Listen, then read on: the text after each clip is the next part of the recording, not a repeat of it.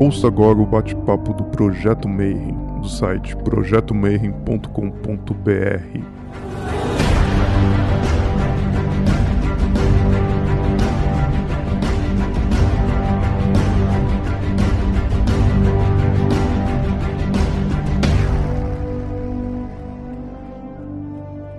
Bom dia para você que é de bom dia, boa noite para você que é da boa noite, boa tarde para quem está assistindo esse vídeo no YouTube depois. A gente continua preso em casa. Então você que está vendo isso aí no futuro, a gente está comunicando aqui a humanidade por meio do Zoom. E o Projeto Mayhem hoje é a nossa entrevista de número 92, o que significa que se você está assistindo isso aí, não esquece de dar like no canal, pôr para seguir e dar uma olhada que tem 90 outras entrevistas antes dessa. Então, só de material, nota 10. E hoje eu vou conversar com o Rogério Betoni. Né? Vocês não conhecem porque ele não é ocultista, ele é um tradutor especializado em filosofia. Então, a gente está invadindo uma área um pouquinho de fora, mas eles estão fazendo a tradução e publicação de um livro que é uma obra-prima. Né? Então, a gente teve que vir conversar com eles. E hoje a gente vai conversar um pouquinho da obra do Austin Osman Spare, que ninguém mais, ninguém menos que o cara que criou a magia do caos. Então, primeiro de tudo, seja bem-vindo, Rogério. Boa noite, cara. Como é que você tá? Boa noite, meu caro. Obrigado. Tá tudo certo. Obrigado pelo convite. Obrigado às pessoas que estão assistindo e que vão assistir, né, depois pelo YouTube. Obrigado pela oportunidade e por estar recebendo esse projeto de coração aberto. Antes da gente começar a falar do Espera e tal, ó, primeira vez aqui, então a gente sempre pergunta para o convidado como é que é a tua jornada de vida, né? Então, a, gente estava conversando antes de, começar a gravar, né? Você me falou que você praticante de uma religião hindu, faz yoga, e aí conheceu o Espera, então tem toda uma jornada enorme e muito doida, envolve filosofia e arte e tal. Então eu queria que você contasse aí pro pessoal, pros ouvintes, como é que é a tua vida? Assim, como é que uma pessoa normal, depois de 20 anos, ela está aqui dando entrevista sobre um maluco que criava sigilo mágico? Então, meu cara, eu sou formado em filosofia, mas desde criança eu, eu brinco que, conto essa história às vezes, que acho que eu sempre quis ser tradutor, sabe? Quando eu era criança, eu queria ser carteiro, cara. As pessoas falavam, ah, que você quer ser médico, professor? Não, eu queria ser carteiro. Eu tinha uma coisa de ficar observando, quando o carteiro chegava, eu morava numa vila, em Niterói, no Rio de Janeiro. Quando o carteiro chegava, né, e ele fazia a curva assim para entrar na vila, eu gostava de ver, cara, a reação das pessoas. Virava um, um, quase um, um, acontecimento, assim, especialmente no final de ano, né? As pessoas recebendo as correspondências e tal, e eu ficava observando, assim, a reação do, do, carteiro entregando a mensagem, a pessoa recebendo a mensagem. Aquilo me fascinava. E falava, cara, eu quero ser carteiro quando eu crescer. Aí eu fui adolescente, fui fazer filosofia, caí na filosofia porque eu queria fazer psicologia mas lá meus meus 18, 19 anos eu não estava interessado, embora eu sempre fosse bom aluno, eu não estava interessado em ficar estudando para vestibular. Eu queria curtir a vida, sair com a galera e não tinha paciência nenhuma para estudar. Então não conseguia passar no vestibular de psicologia. Eu falei, eu vou fazer filosofia, porque aí eu, eu entro na filosofia, depois eu transfiro, né? Na minha primeira semana de curso de filosofia, eu entendi que era aquele lugar que eu tinha que estar, sabe? A filosofia fez com que eu, eu precisasse fazer um movimento de abandonar todas as crenças que eu tinha, tudo que eu tinha preconcebido até aquele momento, porque senão eu não daria conta de entender e de absorver tudo que o curso me proporcionaria, né?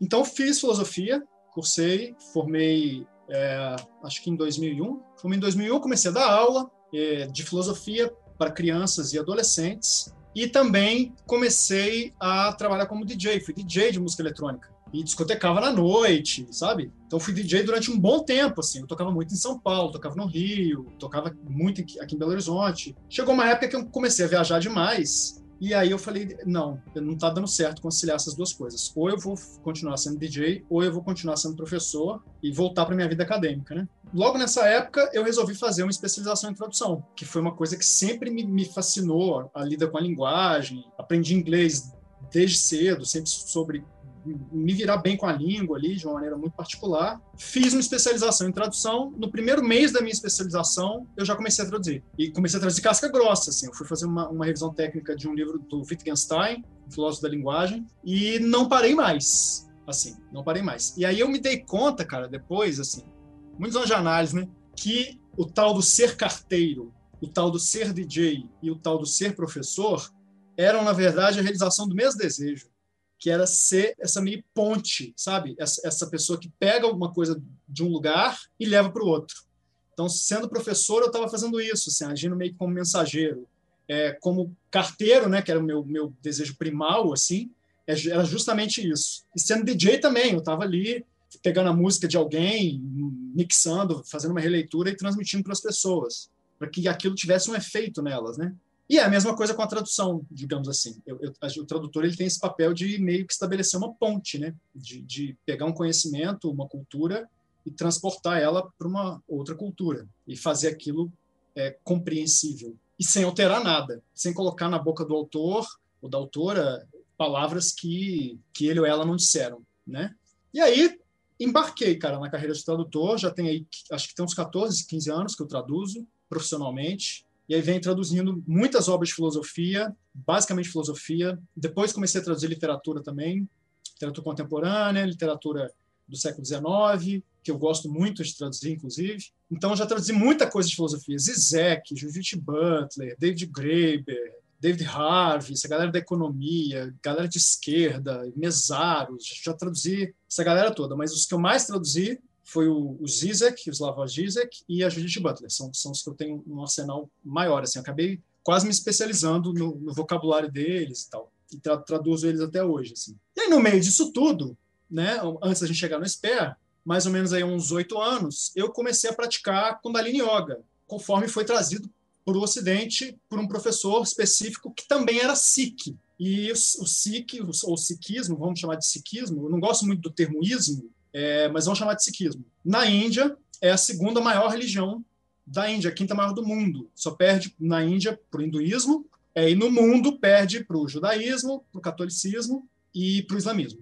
Então é a quinta maior religião do mundo. Mas no Brasil a gente não conhece, não sabe muito o que é o Sikh Dharma, né? E como esse professor de Kundalini Yoga, ele era Sikh, e as duas coisas têm uma conexão. A, cultura Sikh, na, na sua raiz, ela tem uma conexão muito profunda com o yoga, com as raízes do yoga, né? Eu acabei me envolvendo muito com os ensinamentos do Sikh Dharma e me tornei um Sikh.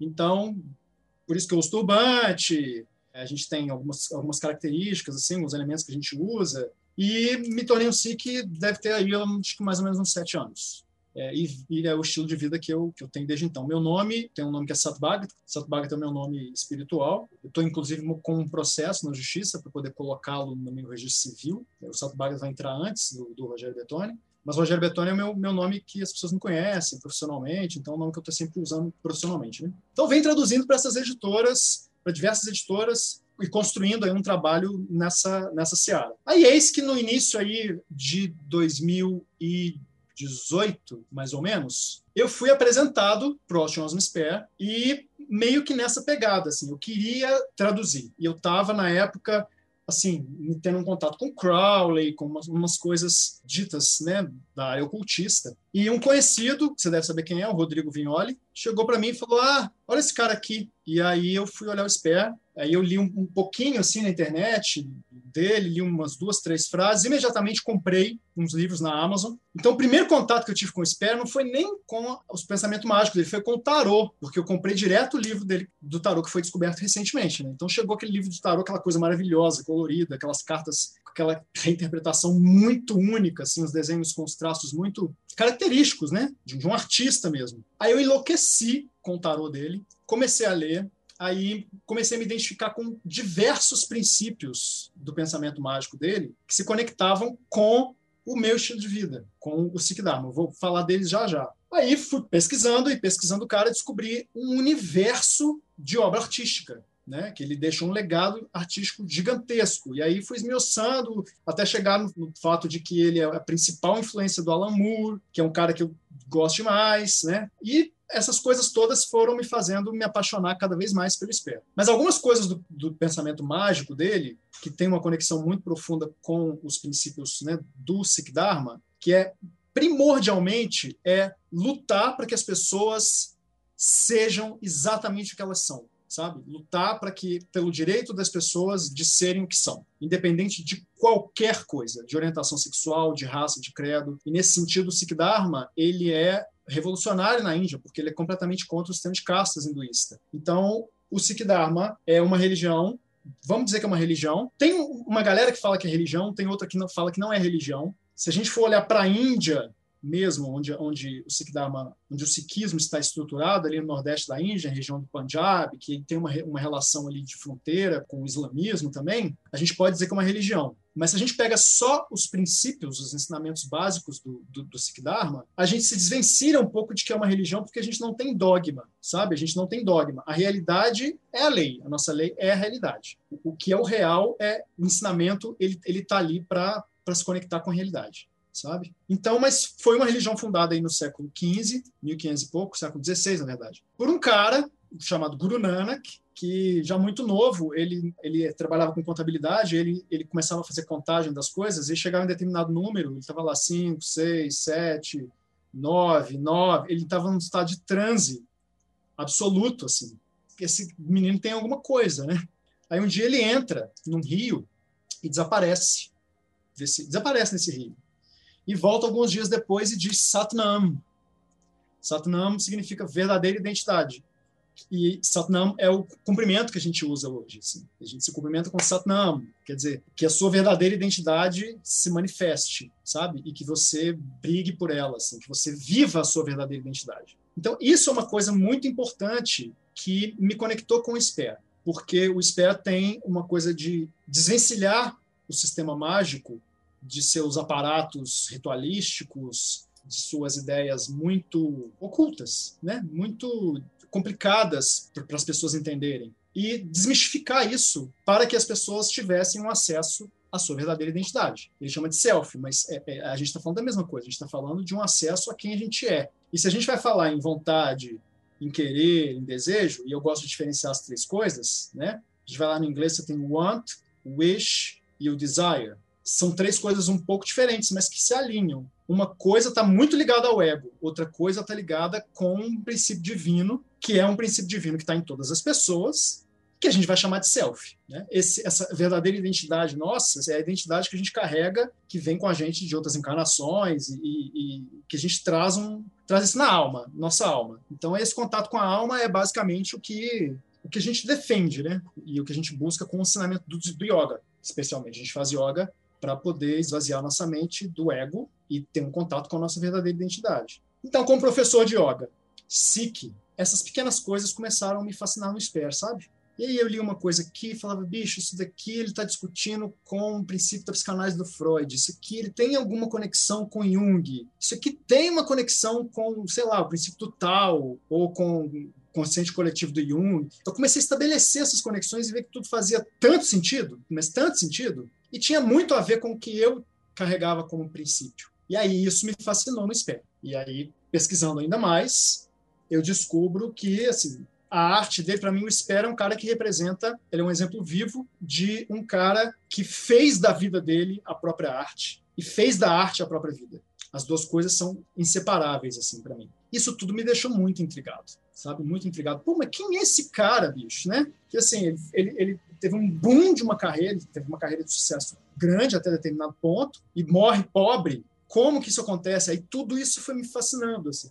E, especialmente como tradutor, me chamava muita atenção a forma como ele escreve.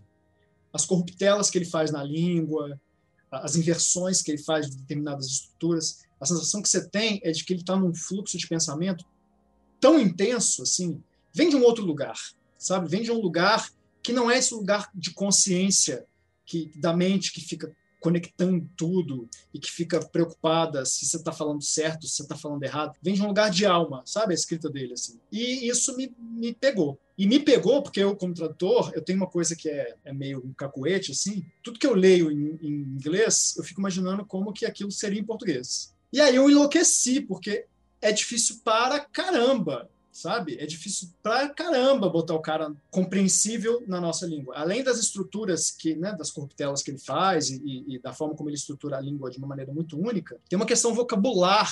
O Speer tinha um gosto muito específico por dicionários. Então é sabido que ele ganhava dicionário, ele ficava pesquisando as palavras e usava palavras novas na escrita dele. E a língua, a língua muda muito rápido. Então tem muitos termos no SPER que às vezes parecem que são uma coisa, porque o uso contemporâneo de, né, da palavra hoje é, é aquele, mas na época era outra coisa. Então, isso demandava uma pesquisa muito grande, assim, de qual é o sentido, a acepção dessa palavra naquela época, naquele contexto, especialmente naquele contexto em que ele estava inserido. E aí eu falei, cara, isso é um desafio. E eu acho que é um desafio que merece ser levado a cabo de uma maneira muito cuidadosa. E comecei a pirar e falar, pô, como seria publicar o Espera aqui? E aí comecei a correr atrás da obra dele, dos escritos dele, tem muita coisa espalhada, e a, a, obra artística dele também, especificamente, muita coisa em mão de colecionador, algumas coisas em museu. E comecei a fazer essa, esse garimpo de buscar as imagens, buscar os quadros, estabelecer uma cronologia, onde é que está essa imagem, onde é que está aquela, qual é a relação dessa imagem com a obra, em qual momento da vida ele produziu esse quadro, olha, esse quadro aqui, você consegue ver aspectos mágicos desse negócio aqui que ele estava trabalhando. E fui fazendo essa, essa conexão.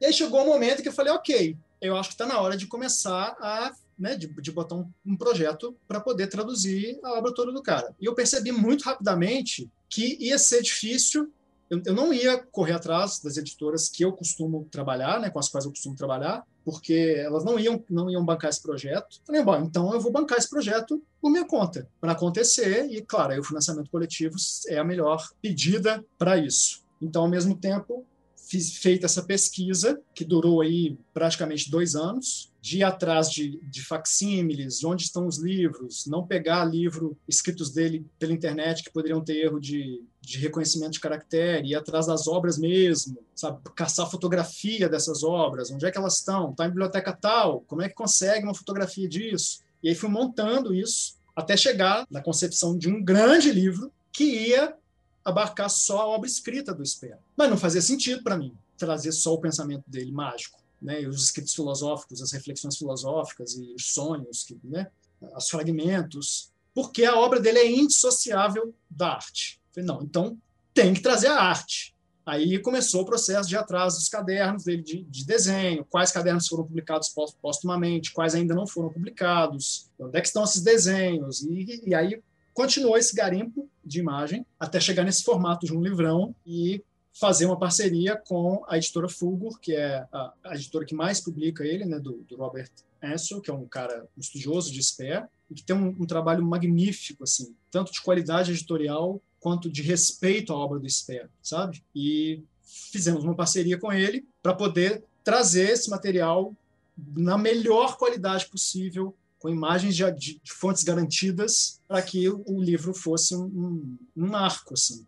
Pô, tem muita gente. Aí eu comecei a perceber que muita gente conhece o SPE. E muita gente pedindo assim: cadê a obra do SPE? Cara, ninguém vai traduzir SPE e tal. Não, está na hora de botar esse projeto para rodar. E aí essa parceria com a Fulgor, ela sela o, o momento de falar, ok, então vamos fazer, vamos fazer, vamos fazer, botar uma campanha no Catarse. E aí eu chamei uma equipe, porque isso não é um projeto de um homem só. É, eu chamei uma equipe para poder trabalhar comigo, de, de, tradutores que eu conheço o trabalho, reconheço, sei que é um, que é um trabalho de qualidade. Chamei o Daniel Pelizari, que é um, um, um escritor e é um, né, que tem uma ligação fortíssima com o pensamento ocultista. Trouxe muita coisa para o Brasil, década de 90, ele estava sempre em grupos de discussão e conhecia o SPE. Então, chamei o Pelizari para poder fazer a leitura de todo o material, de toda a tradução, de todo o livro, e botamos na, botamos na roda.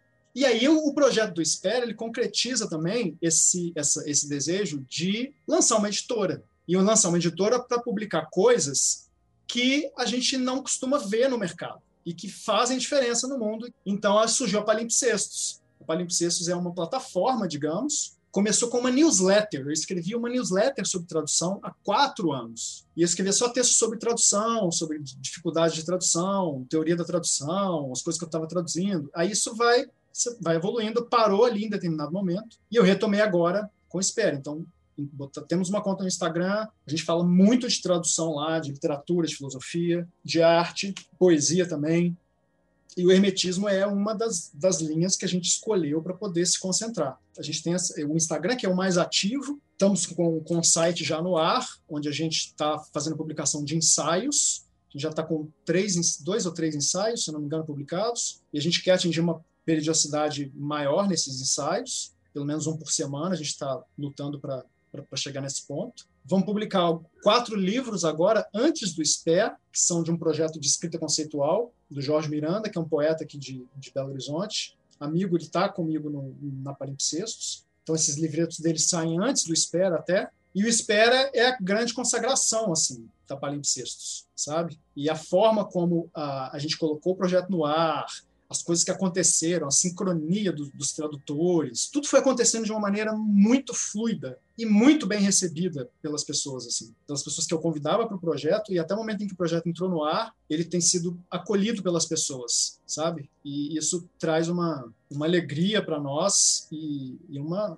uma força para a gente fazer esse projeto e melhorá-lo, né? A gente precisa atender, atingir os 100% da meta rápido, porque quanto mais rápido a gente atingir, mais a gente pode fazer pelo livro e colocar mais coisas, acrescentar mais coisas, trazer mais ensaios, né, e mais recompensa. O trabalho ele já está muito muito bem fechado, está bonito, está robusto, mas a gente ainda quer fazer mais, né? Então ainda tem coisas para acrescentar, estamos aí no processo. Vamos conversar então agora um pouquinho para a gente encaixar as coisas. Então, um quem foi Osmo Sper? É que a galera vai conhecer ele como fundador da magia do caos. Mas eu queria que você contasse um pouquinho da vida inteira dele, que é fascinante. Vou pegar alguns aspectos, assim, porque a vida dele é tão rica que a gente pode ficar falando aqui até amanhã da vida dele, brincando, né? Então, Austin Osmo Spare nasceu, ele nasceu em Londres, em 1886, numa região ali hoje conhecida como Snow Hill, onde tem uma igreja famosa, que é a Igreja do Santo Sepulcro, e tem um mercado, que me fugiu agora o nome do mercado, mas é um mercado como se fosse um mercadão, assim, especialmente um mercadão de carnes, sabe? Então, isso tudo estava ali pertinho dele. Teve desde pequeno uma relação direta com o catolicismo e uma relação direta com maus tratos aos animais, que é o que ele observava ali no mercado ali perto da, de onde ele morava. Né? Eu sempre cito essas duas coisas porque essas duas coisas são muito importantes na, na vida dele, na trajetória dele. Isso, essa coisa dos animais também, voltando a fazer uma ponte lá atrás, é uma das coisas que, que me chamou a atenção e que tem a ver com conosco, né? Que é a defesa dos animais, a defesa dos seres vivos, sabe? E ele era um grande defensor. Então, desde criança, assim, ele tinha um talento muito grande para o desenho e um talento que foi reconhecido muito cedo. Ele começa a trabalhar fazendo panfleto, design, sabe, fazendo desenho e tal. E quando o talento dele é reconhecido, ele ganha imediatamente um lugar numa exposição em Londres. A partir daí, ele começa a produzir loucamente. Né? E aí ele, ele começa a produzir tanto desenhos quanto pinturas. Tem aí uma influência especialmente simbolista e tal. E o contato dele com o ocultismo também vem desde muito cedo. Tem até uma frase dele que eu adoro, eu deixei aqui separado, o biógrafo dele, que é o Phil Baker, que é um cara, o cara que escreveu a biografia dele, a melhor e maior biografia do Sper que a gente tem hoje. Ele destaca uma frase do, do Sper, dita, num, acho que num programa de rádio, cara, aos 17 anos, assim, que é um negócio genial ele fala assim que ele estava desenvolvendo uma religião própria que incorporava a concepção que ele tinha do que a gente foi, do que a gente é e do que a gente vai ser no futuro, o que a gente deveria ser no futuro. Então ele já tinha aí umas ideias ocultistas desde muito cedo. E aí ele tem um contato ali breve com Crowley, os dois têm uma dissidência e ele desenvolve o próprio sistema mágico que a gente hoje chama de Zoskia Cultus. Não é um termo que ele usou, ele não, nunca falou em magia do caos, é, esse, esse termo aparece posteriormente. Zoskia Cultus é um termo que o Kenneth Grant cunhou, ele tinha uma relação estreita com o Kenneth Grant. Mas enfim, ele está lá, né, com as ideias ocultas dele, aí ele publica o Earth Inferno, que é o primeiro fólio, que é um negócio gigantesco, assim, de, sabe, aquelas folhas gigantes, com desenhos e textos que fazem aí uma, uma ligação muito forte de ideias mágicas com a obra de arte dele. E ele publica isso muito jovem. E muito jovem ele vai para a guerra como retratista, sabe? Ele foi para poder pintar, desenhar cenas de guerra e tal. E tem uma série de quadros dele, cara. Acho que quase todos estão num único museu na Inglaterra, que são os quadros que ele retratava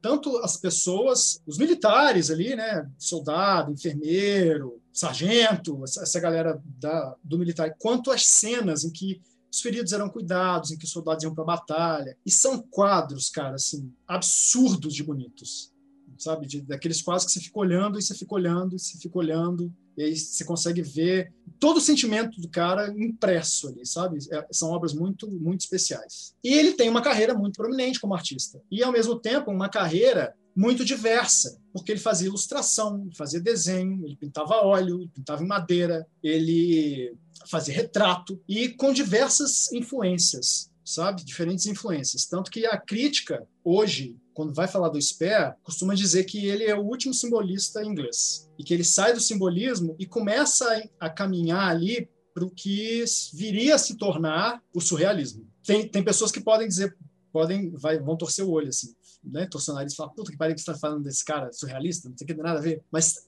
a gente chama de proto-surrealismo. Tudo está fervilhando ali na Europa, todos os elementos que deram origem ao, ao surrealismo, a gente vê eles presentes na obra do Sper, sabe?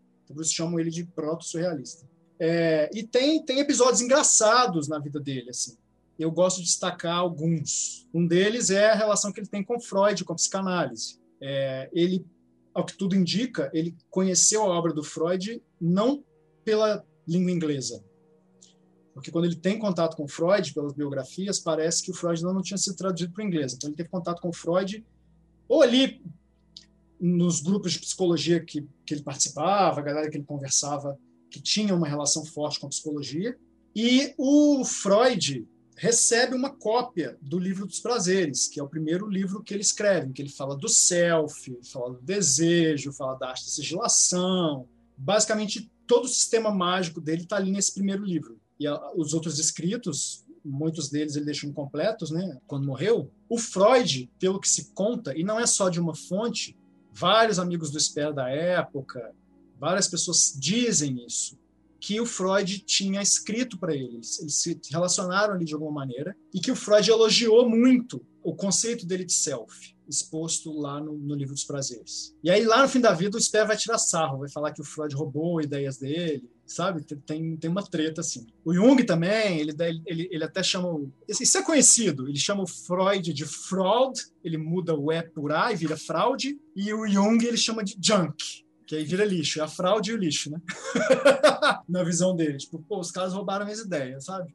E roubaram minhas ideias e fizeram delas algo que eu não faria distorceram o que eu estou dizendo. E essa história com Freud é muito interessante, porque o Sper ele também foi um crítico da psicanálise, ele também foi um crítico do sistema de interpretação de sonhos do Freud. O outro episódio que eu adoro contar é a história do Hitler. Não sei se você sabe essa história, você deve saber. O Sper conta essa história de, contava essa história de duas maneiras. A primeira versão é que ele tinha recebido um, um convite do Hitler para poder fazer um retrato. O Sper estava fazendo muitos retratos naquela época e ele recebe um convite do, do Hitler para fazer um retrato. E ele tira sarro do Hitler. Ele responde dizendo assim que era preciso ter uma coragem que ele desconhecia para poder. Ele usa a palavra stomach, que é, é estômago, né? É, é para poder digerir, para poder suportar, tolerar os planos do, do Hitler, assim, os desejos dele, o que ele pregava. Então, que se ele diz, se dizia um super-homem, o Sper queria ser um animal para o resto da vida. Essa é, é uma das versões. Né? A outra versão, que ele começa a contar alguns anos depois, é que ele acaba indo para a Alemanha e faz um retrato do Hitler. E ele pega esse retrato, volta para a Inglaterra com o retrato e usa o retrato para poder fazer propaganda antinazista. É, e aí isso, reza a lenda, né, que isso teria despertado aí, deixou o Hitler muito puto, não sei o quê, e o Hitler manda bombardear a região onde ele morava. E aí o estúdio dele, de fato, é destruído por uma bomba, cai uma bomba, me parece que a bomba não explode, mas ele perde muita coisa. Ele fica com um problema na mão. A partir disso, assim, sobrevive ele e os gatos. Ele tinha uma relação muito estreita com, com os felinos. Vivia rodeado de, de gato de rua e tal. A partir desse momento é o que a gente, o que o pessoal chama de vingança do Hitler. A vida dele começa a cair. E aí ele começa a viver na pobreza, fazer desenho, vivia ali nas, nas tabernas, ali nos, nos, pubs e tal, e fazia desenho a troco de, de merrecas. Assim, a leitura que eu tenho é que ele foi muito, muito, muito afetado por esse episódio, sabe? De ter perdido o estúdio, de ter, de ter machucado as mãos, sabe? A memória dele também foi afetada, a produção dele nesse momento muda um pouco. Agora, essa vida dele, que a meu ver é indissociável, né? Que é indissociável as reflexões da arte, a arte das reflexões, que para mim são uma coisa só, ele é um grande representante disso, teve uma influência e deixou um legado gigantesco. Se ele foi o responsável por começar a, a, difundir essas ideias proto-realistas, ou seja ele o último simbolista inglês, porque os quadros dele, né, as situações dele, tem muito desses elementos religiosos, sabe, simbólicos mesmo. É, e aí a gente fala muito em o simbolismo dele, ele tem um simbolismo às vezes freudiano na, nas obras dele. Ele deixou um legado inestimável para o ocultismo, por conta do sistema que ele desenvolveu, da coisa da sigilação, etc. É, e também para o mundo da arte. O Alan Moore é fã de carteirinha dele. O Alan Moore declara em vários lugares, em milhões de entrevistas, que o Espera é a principal fonte dele de inspiração. Acho que só essas, essas coisas fazem do Espera assim, um, um sujeito muito, muito intrigante, sabe? Que merece ter um destaque e ter uma obra revisitada, sabe, republicada, como tem acontecido, né, em diversos lugares. Esse método que você mencionou, a gente estava conversando antes de gravar aqui, que é do fluxo, né? E você mencionou um pouquinho agora, a gente podia falar um pouquinho mais dessa princípio, né, esse método dele, né? Ah, eu acho que gente, eu procurei o nome é atavismo que eles dão o nome que é aquele impulso de ideias, né? Você, você falou como se fosse uma torrente de, de, ideias e vai falando. Consegue falar um pouquinho mais sobre como é que era esse método dele? Consigo, mas aí eu tenho que fazer, eu tenho que voltar um pouquinho atrás. O que é zosquia? Vamos, vamos começar por aí. Zos seria o eu, né? Eu, corpo, mente, um ser humano que está no mundo, que interage com as coisas, relações com outros seres humanos, com outros bichos, que está aí interagindo, é, que pensa, que fala, que se projeta, e que deseja, e que goza, e que sofre. Somos, esse é o Zos. É, agora, o Kia seria aí, a gente pode dizer que é uma mente universal, que é algo que perpassa todas as coisas, que é algo, tem gente que vai chamar de Deus, que é uma força primal, é, responsável por manter todas as coisas em equilíbrio e responsável pela ordem do universo, como a gente conhece hoje. E aí a gente pode pensar em termos de física quântica também, que é isso aí, essa força, bicho, essa vibração, que eu gosto de chamar até de som. É uma vibração que mantém as coisas como elas são. Né? Ela antecede aí Big Bang. Então, isso é o Kia. Eu acho importante dizer isso, porque a, a gente fica, às vezes, não espera, assim, muito conectado no sigilo, sabe, no, no, no, na coisa do, da energização de sigilo, a gente esquece um pouco que, que existe todo um sistema integrado. Então, se existe eu, né, Zó, ser humano, e Kia, essa mente universal, essa energia, essa força primal que mantém a ordem de todas as coisas, como é que eu me conecto com essa, com essa energia? Se eu tenho um ego, assim, a função do ego basicamente é me botar numa zona de conforto. É, quer dizer, essa função do ego ela, ela é importante. Mas o ego tem um outro lado que é assim, é um lado que já diz a própria palavra, egoísta. É um lado que passa por cima dos outros, passa por cima da vontade dos outros, passa por cima do desejo dos outros, sabe? Passa por cima de tudo isso por conta de um poder, de um desejo de poder descomunal, que desconsidera o outro. É, eu gosto do Jung, ele, tem, ele tem, tem uma coisa de dizer que onde tem poder não tem amor. E poder que eu digo é esse poder destruidor. Esse poder que, que, que colocado na mão né, de, um, de um sujeito como Hitler, por exemplo, comete esse tipo de atrocidade que a gente conhece muito bem. É, é esse tipo de poder, de poder como valor, que ele também criticava muito. Ele tem um, um livro de ilustrações que as ilustrações elas estabelecem uma crítica direta a esses, a esses valores sociais de dinheiro e de poder sabe, da época dele. É, e essa, esse conjunto de ilustrações vai estar no, no livro, inclusive. Então, voltando.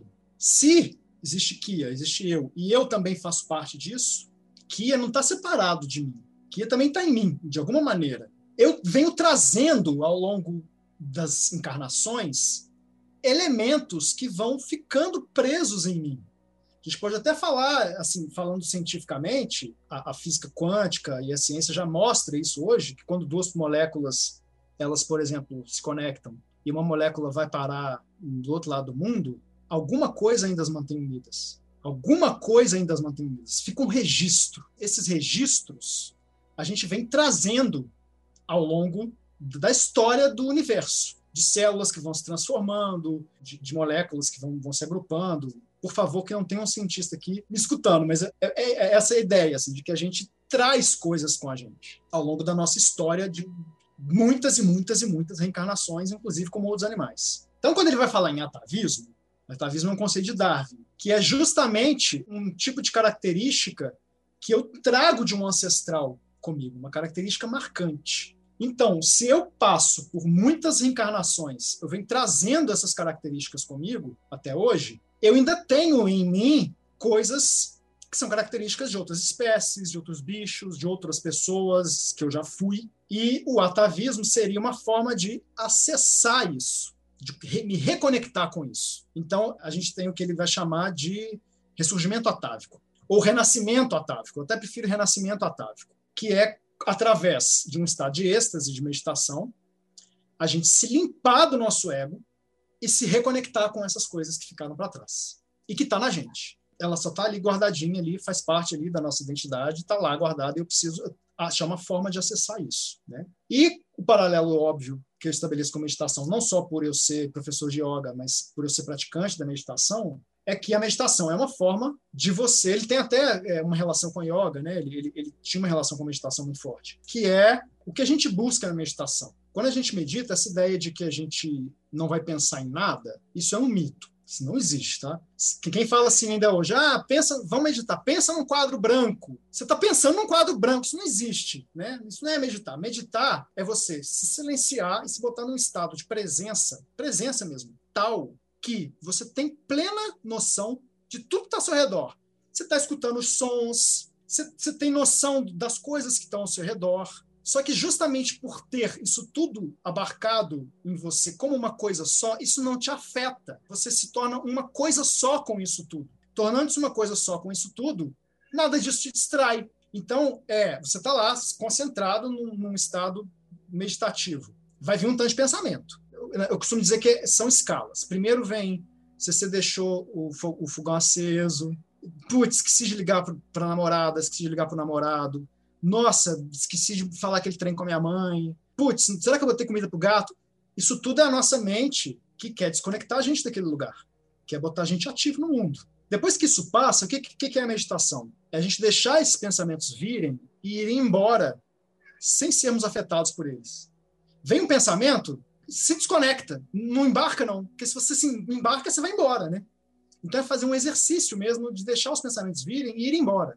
Aí isso vai passando. Aí vem uma segunda camada de pensamento, que são os mais profundos. São as preocupações. Tanto preocupações com o que passou, quanto preocupações com o que vai vir.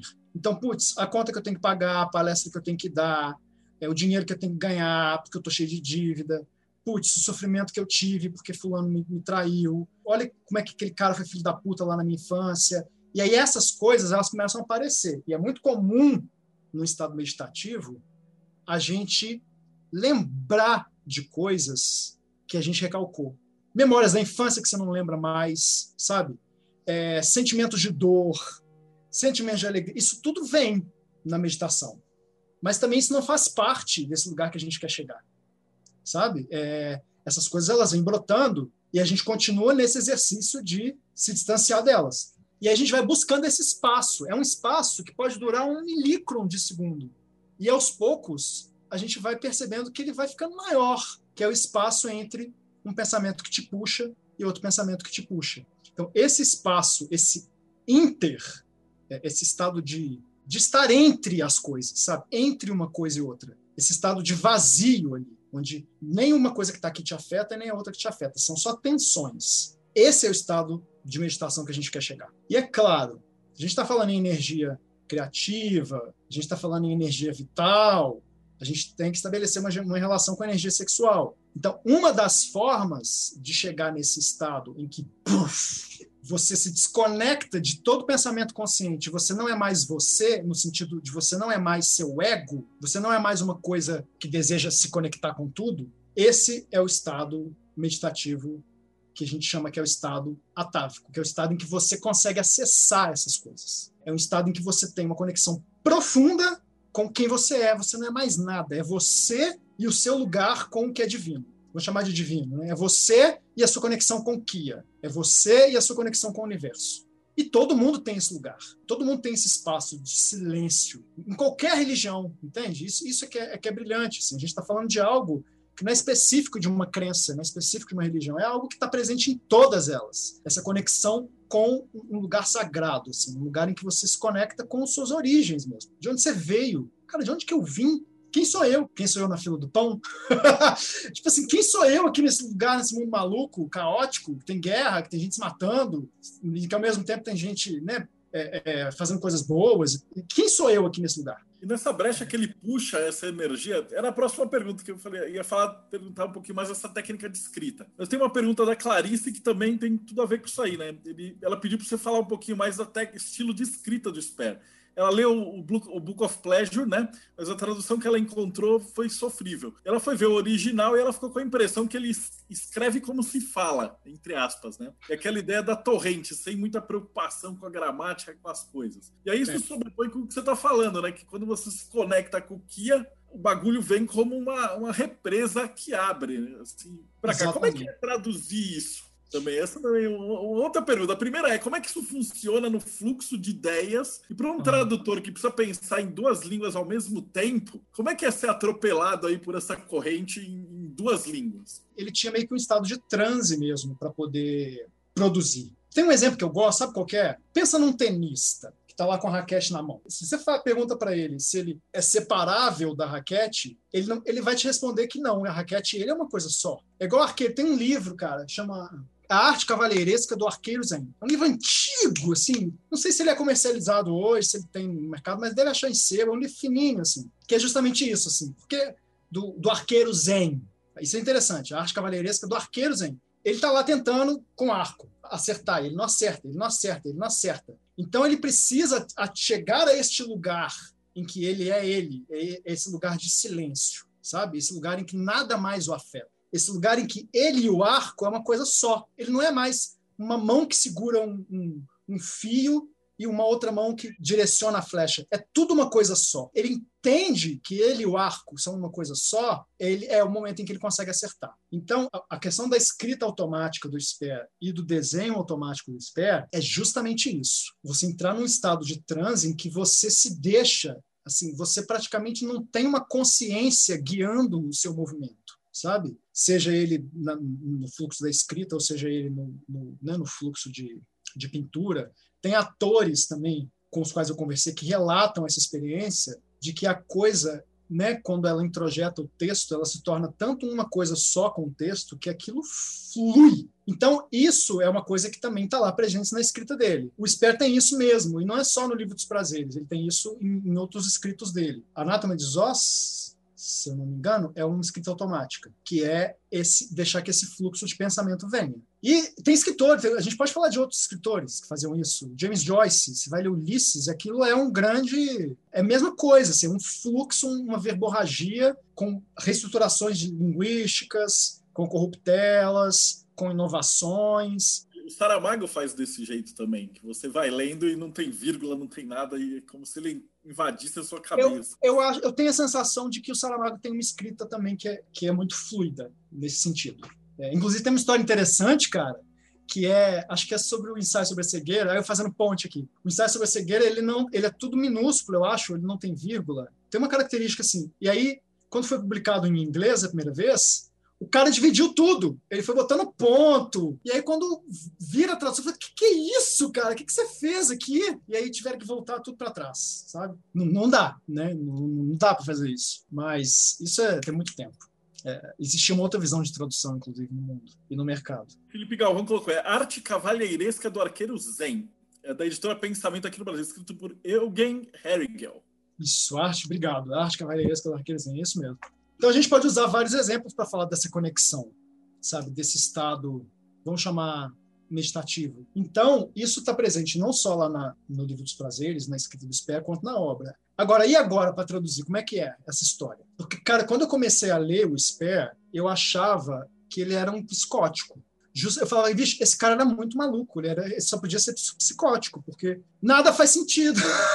nada faz sentido ele dá umas voltas, assim, aí você, vê, ele, ele faz corruptelas, assim, de, típicas de pensamento mesmo, ele bota vírgula onde não existe, sabe? Ele interrompe frase no meio do verbo, e aí você vê que depois ele retoma isso, ele faz uma interrupção e ele retoma o complemento do verbo um tempo depois, assim, que, sabe? É meio maluco e difícil mesmo de, de, de entender. Agora, na tradução, cara, como é que a gente faz? Que eu fiz, e eu sempre faço, assim, não só com SPER, mas eu aconselho e eu, e eu busco essa visão de tradução, é que a gente precisa se munir do máximo de características do ambiente, do que, do que teria sido o ambiente cognitivo daquela pessoa, sabe? Então, primeira coisa é pesquisar onde ele morou, quem ele foi, onde ele morreu, quais relações que ele estabeleceu na vida, quais círculos que ele frequentava. E aí isso, vem, você vai introjetando essas coisas, né? O meu escritório parece aqui na, na, minha frente parece um estúdio do Espera, assim. Tem quadro dele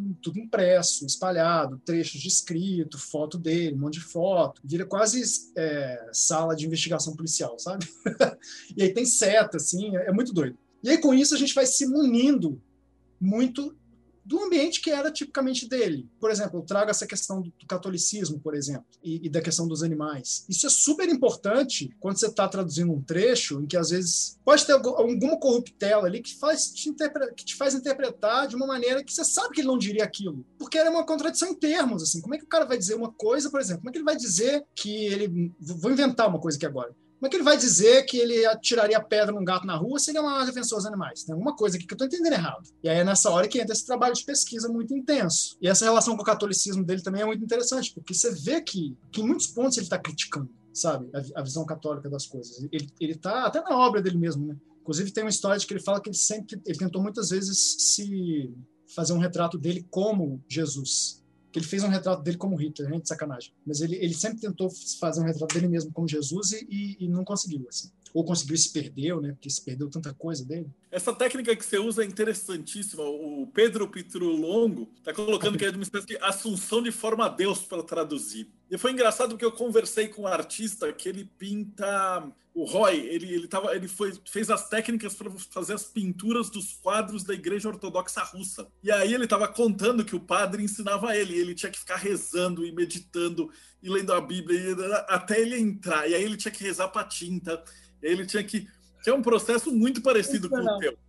Ele contando assim, ele ficava do mesmo jeito que você, porque ele realmente tinha que trazer essa, essa assunção forma a Deus, como o Pedro colocou para poder fazer um trabalho. Ele pintura e, e, você a tradução. Então, eu acho o processo é o mesmo para muitas artes diferentes, né, de canalização. E conseguindo entrevistar, assim, tipo, tradutores, músicos e tal, a gente vai percebendo que a linguagem é, é uma só, né, da magia de como ela se manifesta. O que uhum. vai me dar o gancho para a próxima pergunta, que o, o Espera ele é muito conhecido dentro da galera da magia do caos pelos sigilos, né? Então eu queria que você falasse um pouquinho é, de como é que é essa ideia do sigilo, da onde que ele teve, tirou isso, como é que isso se manifesta e como é que isso está no livro de vocês. Então, sigilação.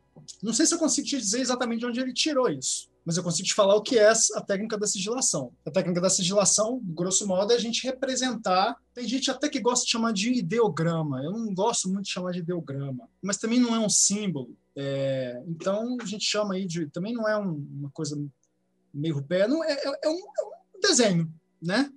Que vai representar de uma maneira muito específica e, claro, dialogando demais com, com quem você é, um desejo. Então, eu gosto de dar o exemplo do tigre o Sper dá esse próprio exemplo na obra dele. Então, assim, você vai ler o Sper, tanto no Livro dos Prazeres quanto no, é no Grimório Zoético, vai estar tá lá descrevendo como é que se faz um sigilo, como é que se aplica um sigilo e tal. É um processo quase meio lúdico, assim, de você escrever um desejo, quero ter a força de um tigre. E aí você vai ali naquele processo de, de trazer à tona isso. E, claro, isso também, vamos dizer, isso tem a ver com a questão atávica porque a gente não está pegando nada de fora, a gente está pegando uma potencialidade que todo, todos nós temos. Então, ao fazer um sigilo, eu também estou acessando essas coisas que eu trago no meu DNA, que eu trago através das minhas encarnações e que está tudo aqui presente. Se eu sou um, uma junção de todos esses traços, de milhões de traços de, de outras vidas que eu venho trazendo ao longo do tempo.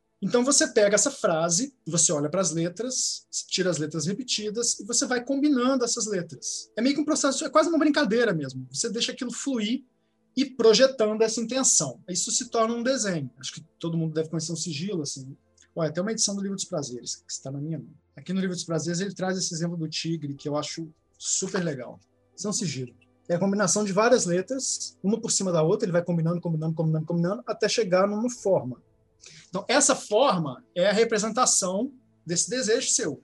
A partir dessa representação, você precisa introjetá-la, você precisa se tornar uma só, uma coisa só com ela. E qual é a melhor maneira de se fazer isso? É através da meditação. Então, é como se eu já entrasse num estado de transe na medida em que eu vou produzindo e, e ludicamente e desenhando essa coisa que é muito minha, né, em que eu estou depositando ali uma energia, em que eu estou depositando uma intenção, em que eu estou depositando algo que é uma é a representação de algo muito interno. E aí vem o processo que todo mundo fala, o povo até brinca, o foda é esquecer. Porque você tem que introjetar o sigilo de modo que você o esqueça. O que é esquecer o sigilo? Voltando lá no nosso começo, quando eu falo da meditação, é não pensar nele, é não ficar lembrando dele. Você se torna um com a coisa. Então, através um estado meditativo, e aí a gente entra em outras questões, que é a postura da morte, que é um tipo de, de prática que ele busca, é, em que você atinge um estado de transe tal, que é esse estado em que você deixa de ser, seu ego vai embora. Né? Você não é mais ego, você é você em conexão com o Kia, você em conexão com, com o universo. Né? Então a sigilação ela é uma técnica que ele usa justamente para projetar em Kia quem você é. Você faz, faz o sigilo, se conecta com aquela, com aquela simbologia e qualquer pessoa, isso é que é, isso é que é fascinante. É um negócio tão simples, cara, mas é tão simples, tão simples que parece bobagem. Você fala, não é possível, eu estou fazendo isso tão errado, porque não pode ser simples assim, e é simples assim. É só isso, sabe? É você combinar as letras, formar um símbolo, assim, um desenho seu, com uma intenção, incorporar essa intenção e deixar que ela, que ela se vá, sabe? Vai, vai cumprir seu papel no universo. Então, isso, para mim, tem uma conexão muito profunda com a prática de yoga, porque na prática do yoga, especialmente do Kundalini Yoga, que é que é a prática, né, que eu sou formado e dou aula e tal, a gente tem posturas no Kundalini Yoga. A gente tem é, o Kundalini Yoga é estruturado em postura, respiração. A gente entoa muitos mantras porque o som, a vibração sonora é muito importante e relaxamento. Então, a gente tem posturas e meditações que nos colocam num estado de desconforto muito grande. Esse estado de desconforto é o estado em que traz à tona todas essas merdas da nossa mente que eu te falei. Às vezes, por exemplo, você está lá numa posição de sustentação de braço, assim. Uma postura simples. Você faz isso e, e você está lá segurando, apontando para frente. Aí você está olhando com o olho fixo na ponta do seu dedo. E aí você fala, não, beleza, vou ficar aqui 62 minutos. E aí passa dois minutos, você já quer morrer. Você já quer morrer. Você quer baixar o braço. A sua mente está te dizendo: que merda que é essa que eu estou fazendo? Que palhaçada é essa? Eu vou matar esse professor. O que, que eu estou fazendo aqui? Eu nunca mais vou fazer essa porra na vida. Você está me machucando e tal.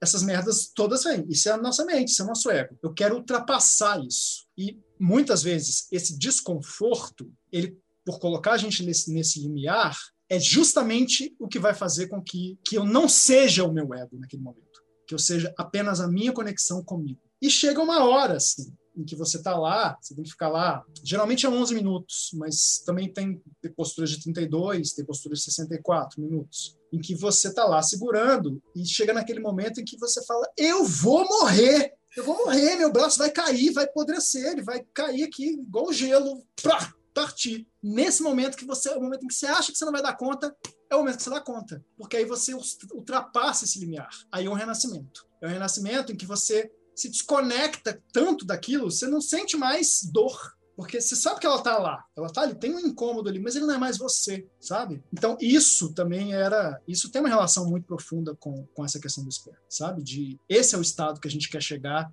para poder nos livrar de padrões que eu não quero mais carregar comigo, me livrar de crenças que não funcionam para mim, que não são minhas, porque nesse processo que eu descubro que eu tenho acesso a, a, a quem eu realmente sou o meu ego não sou eu, eu não sou isso, sabe? É, eu posso me desconectar disso e agir de uma maneira diferente, sabe? Eu queria que você me falasse agora um pouquinho do, do livro físico, do projeto que vocês então imaginaram. E também pedir para vocês deixarem os links de como é que a galera vai conseguir achar isso, né? Porque eu estou jogando dinheiro aqui na tela do laptop, mas cadê o livro? então, falando desse projeto, que, né, como é que ele se configura? O projeto do livro é um livro de mais de 500 páginas. Por que a gente fala mais de 500 páginas? Porque ele vai ter no mínimo 500, que é o material que a gente tem agora, ele dá mais de 500, já dá mais de 500 páginas. Mas tem coisas que a gente tá que a gente só pode realizar a partir das metas estendidas, né? Porque, como eu disse, é um projeto caro não só por conta dos profissionais que estão envolvidos, mas também da qualidade da impressão que a gente escolheu, fazer coisa colorida, né? trazer um papel cheio de qualidade, que mostre o que é imagem mesmo, sabe? Que, que, destaque. E uma coisa bacana que eu defendi desde o começo é que a gente não fizesse um livro com letra minúscula, sabe? Aquela coisa que se, tudo caber muito para poder economizar papel, a gente quer um livro com uma letra bacana, com um espaço na margem, sabe? Se a pessoa quiser ir lá escrever, então vai ser um livro bonito, bem bonito, assim. Ele é dividido em basicamente três partes. Primeira parte, ela tem um ensaio de um filósofo pós-doutor, Matt Lee. A linha dele de, de, de trabalho é a filosofia dos franceses Deleuze-Guattari, aliada ao misticismo e ao xamanismo e, e a esses estudos. Então, ele tem um artigo genial que ele faz uma conexão de todo, todas essas coisas aqui que a gente falou, ele faz uma conexão disso com a filosofia do Deleuze-Guattari. Isso é, é, a abertura, assim, isso está no, no, começo do livro. E tem um ensaio, que eu estou já finalizado, assim, dando as últimas mexidas, que vai apresentar um pouco da vida e um pouco da obra do Sper. Aí a gente tem as partes escritas do trabalho dele.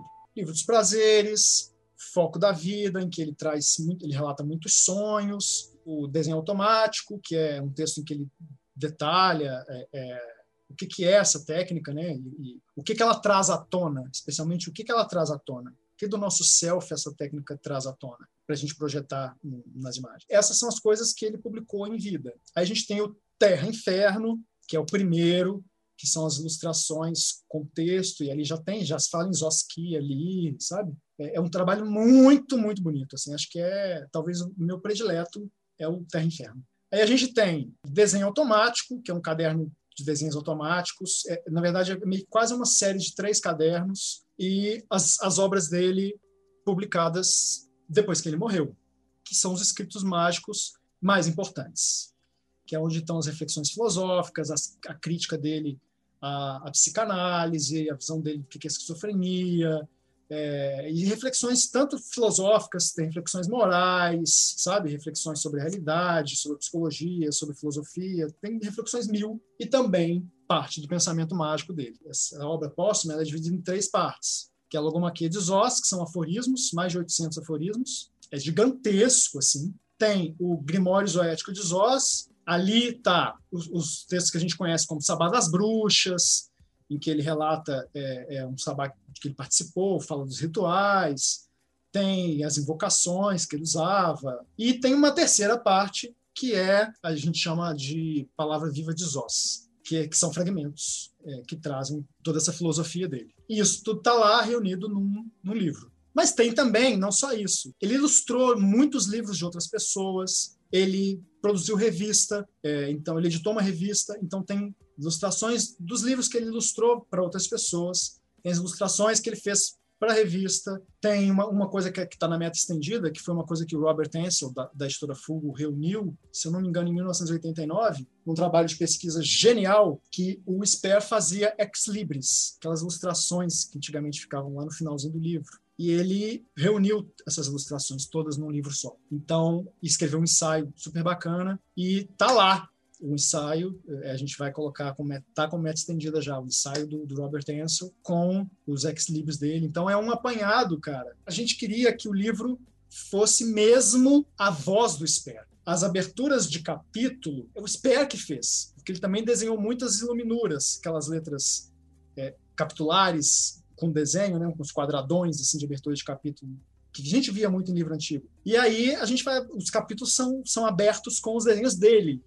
Então é meio que o livro, o livro é o Sper, sabe, do, do, início ao fim, assim. E tem uma, uma parte, claro, que são as notas. Teve toda a construção de, de notas tanto para contextualizar algumas coisas, quanto para poder esclarecer às vezes a tradução de um termo ou fazer uma relação com, com um outro pensamento da época ou relação com alguma outra coisa do, do próprio SPE, sabe? A edição tá super bem cuidada, assim, super bem cuidada. Os profissionais envolvidos são gente bacana, assim. Cara, é... eu vi a lista, o pessoal é nota 10. Inclusive, eu sei que eles estão assistindo, eu já intimei uns para vir aqui ser entrevistado e eles estão me enrolando. Então agora você vai me ajudar a pentelhar eles para eles virem para cá. Eu ajudo, pode deixar. Para acessar a campanha, tem algumas recompensas um meu livro, outra é o livro com um marcador de página e um postal. A outra é o livro, o marcador, o postal e o baralho O, o, baralho é interessante falar do baralho, né? Que são as cartas que ele construiu para prever resultado de corrida. E aí é uma história que dá outra live praticamente. Mas o baralho ele tem duas versões, uma numerada de 25 a 50, que é como, como foi concebido originalmente, e o outro é sem numeração, porque ele com servidor aberto você pode fazer previsão de outras coisas, né? Você pode até numerar de 1 a 25 e fazer previsão dos melhores resultados para Loto Fácil, sabe essas coisas? Cada pessoa vai usar aí de acordo com o tipo de, de previsão que quiser fazer. Isso, inclusive, essa sugestão, inclusive, eu devo ao Pedro. E a gente ficou discutindo, tipo, putz, como é que vai ser? A gente vai aplicar numerado ou não vai aplicar numerado? Vamos botar as duas, cada aí a pessoa escolhe, escolhe o que ela quer, né? Qual versão que ela quer. E aí o link é catarse.me barra magia do caos e o site da Palimpsestos, oficina palimpsestus com o, você vai colocar o link aí, .com.br. Maravilha. Então, para você que acompanhou a gente até agora aqui no YouTube, muito agradecido e a gente se vê no próximo bate-papo meio. Muito obrigado.